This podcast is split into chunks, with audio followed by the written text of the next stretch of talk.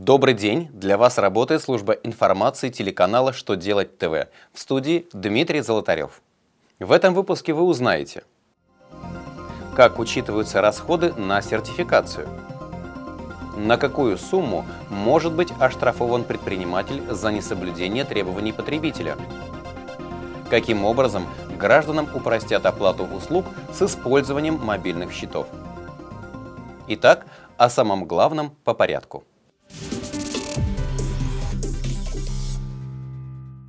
Минфин России дал разъяснение по вопросу учета организации расходов на сертификацию продукции для целей налога на прибыль. Ведомство отметило, что затраты на сертификацию могут быть включены в состав расходов единовременно на дату предъявления организации расчетных документов. До 2014 года чиновники полагали, что такие расходы нужно учитывать равномерно в течение срока действия сертификата. Однако, принимая во внимание арбитражную практику, пересмотрели свою позицию. Правда, Минфин, как обычно, напомнил, что его разъяснения не носят нормативного характера, и у налогоплательщиков и налоговых органов может быть иное мнение по этому вопросу.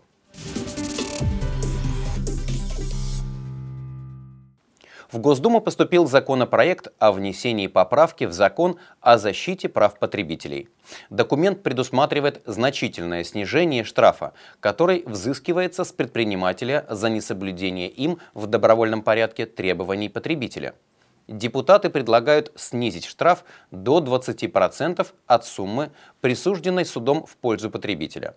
В пояснительной записке отмечено, что сегодня штраф с предпринимателя взыскивается в размере 50% от указанной суммы. Авторы документа считают это чрезмерным наказанием с учетом действующей штрафной неустойки за нарушение прав потребителя и компенсации морального вреда. По их мнению, поправка не повлечет снижения ответственности предпринимателей и вместе с тем позволит продолжать свою деятельность в условиях сложной экономической ситуации. Главное финансовое ведомство России подготовило законопроект, который содержит поправки к законам о связи и о национальной платежной системе.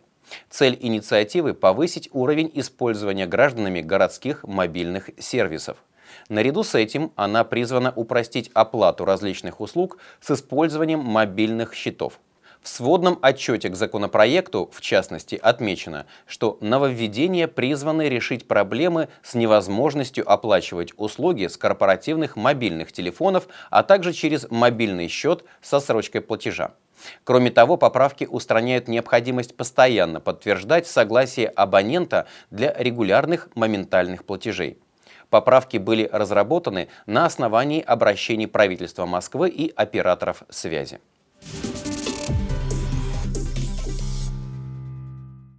На этом у меня вся информация. Я благодарю вас за внимание и до новых встреч!